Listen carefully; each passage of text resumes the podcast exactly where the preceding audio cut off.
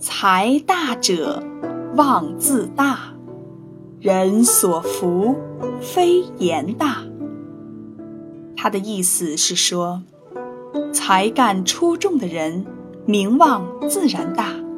人们佩服一个人，主要是看他的本领，而不是看他会不会说大话。王昭远是五代时期后蜀的统帅，平时他以诸葛亮自比。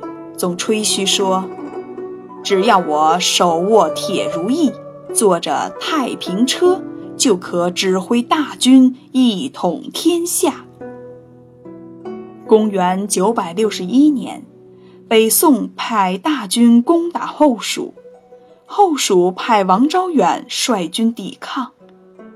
平时趾高气昂的王昭远，由于指挥失当。使后蜀的军队一溃千里，王昭远自己也做了宋军的俘虏。